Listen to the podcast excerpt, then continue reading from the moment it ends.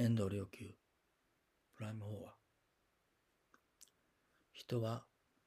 世界と自分が離れれば離れるほど幸福感が迫ってきます。だけど世界と自分が溶け合っていけば溶け合っていくほど幸福感が増してきます。なぜでしょうか？それは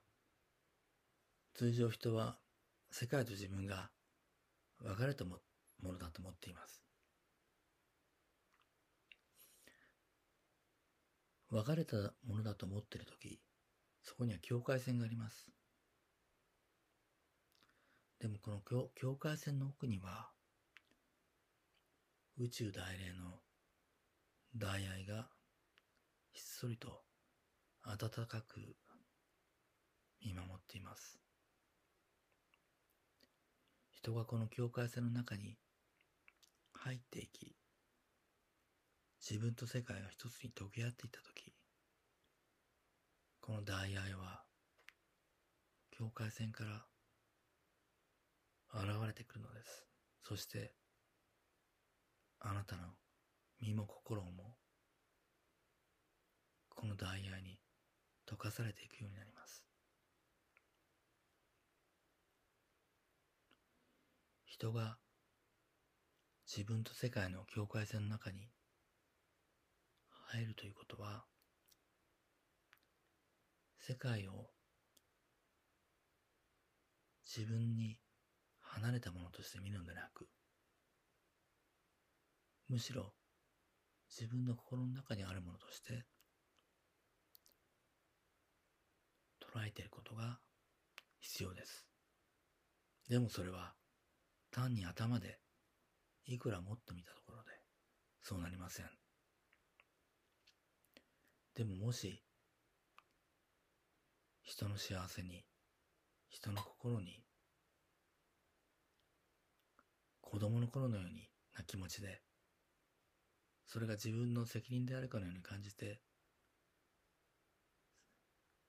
切なく人の幸せを願う気持ち、その気持ちを持って、世界のために祈り、そして人のために行動し、そして人を明るい気持ちにしてそして日々の祈りと修行の中で自分と世界の境界線の中に入っていくことそれをただただひたすらやっていくとやがて自分と世界との境界線の奥から宇宙大霊のダイヤが現れてきます。ダイヤが現れると、今までの苦しみや悲しみがすべて溶けて、ただ暖かくなります。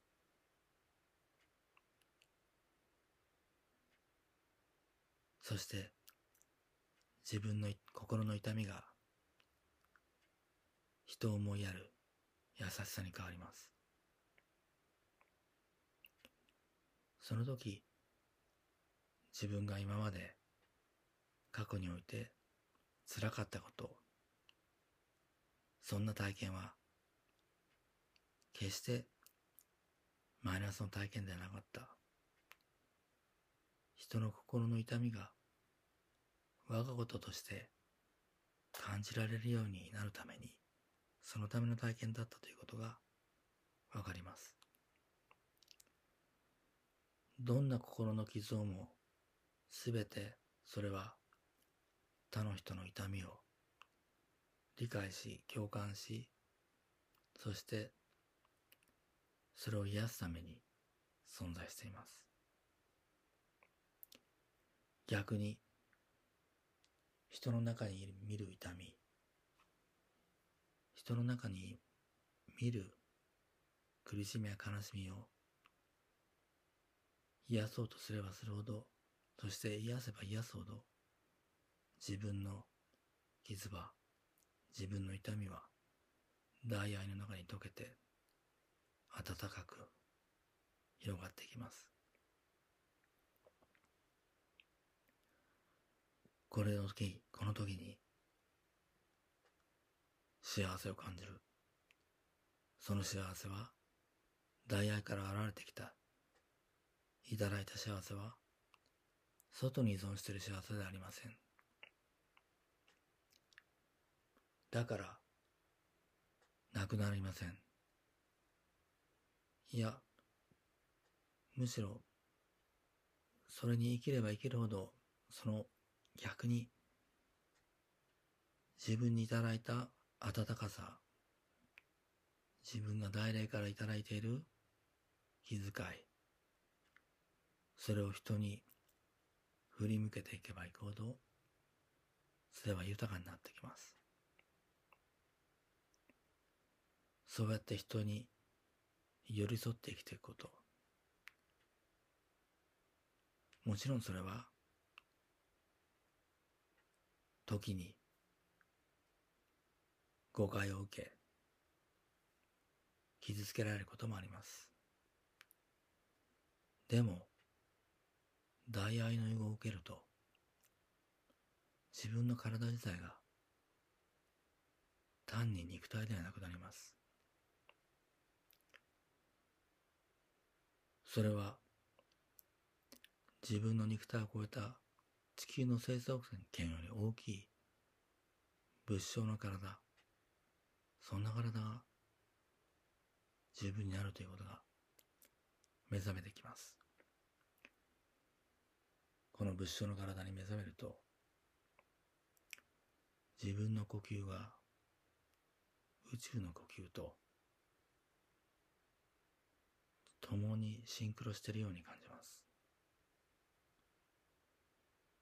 聖書で神の息吹という言葉がありますけれど、まさに宇宙の呼吸が自分の呼吸であるかのように、深い安堵感に満たされた呼吸をすることができます。そうすると、もう世界で起こっていることは自分の心の中で起こっていること。人の痛みは自分の痛み。だからそれを癒せば自分はむしろ癒されていく。そして自分はより心が豊かになって優しくなっていく。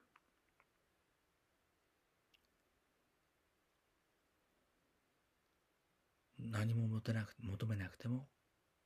むしろ大愛を分かち合うということが一番自分の中から湧いてくる自然な気持ちになります。自然な行動になる。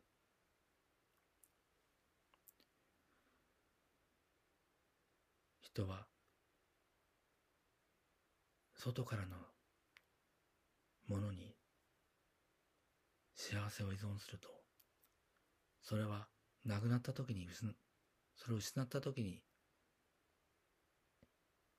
幸福感がなくなるからそれが無意識に分かってるから満たされない気持ちがずっと続きます。だけど外に依拠しない幸福感が湧いてきて分かち合う。そんな存在として生きれるようになったら、なくならない幸福感が味わえるようになります。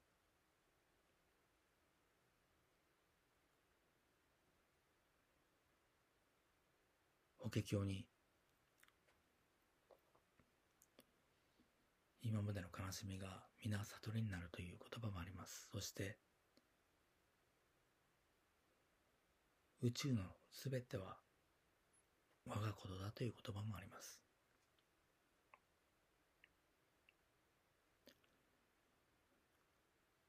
そんな実感の中で生きれるようになったら幸福な人々が増える。お互いの幸せにそれを我がこととして分かち合うような世の中になる。それを求めて多くの人と大愛が分かち合えれば幸せだなとも思います。ありがとうございました。